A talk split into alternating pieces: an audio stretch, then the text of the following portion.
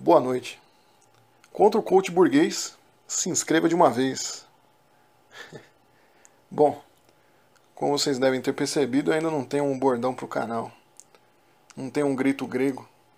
Não tenho um AEME. É, caminho no incerto. Mas não idolatro a dúvida. O canal, além de não ser uma janela aberta para o mundo, não é um periscópio sobre o oceano do social. A provocação aqui é um enxame internetico, aos coaches, a lógica do empreendedor. Textos lidos e animados com imagens, transpondo ideias de blog para um outro registro do YouTube. Não tem nada além disso. Não tem firula. Quem gostou, gostou do texto. Não vai ser seduzido com a produção técnica. Mesmo assim, se inscreva no canal. Apoie essa ideia Aqui é onde existe a maior liberdade.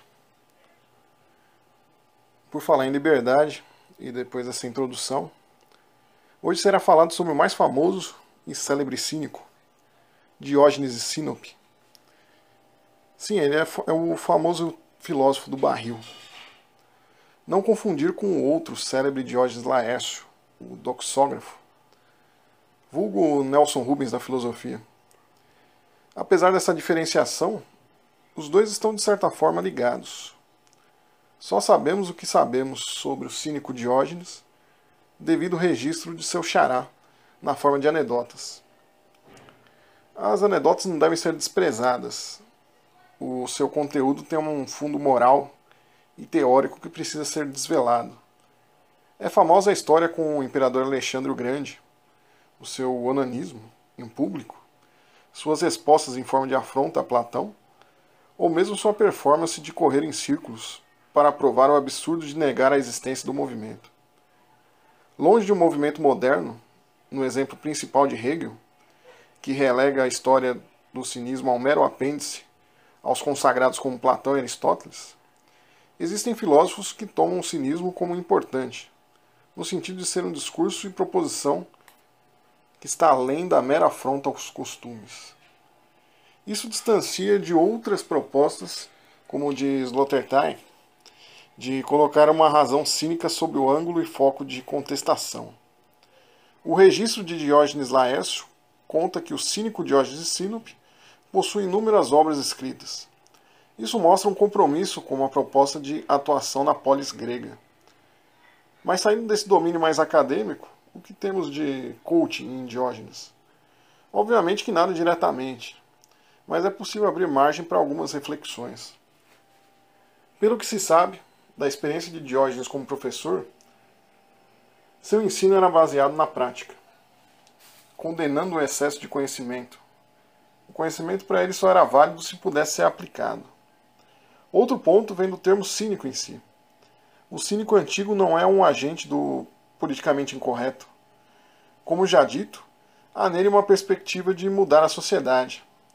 Não há alguém metendo louco, tacando foda-se, sendo minimalista e querendo que todos façam uma revolução interior para mudar a sociedade.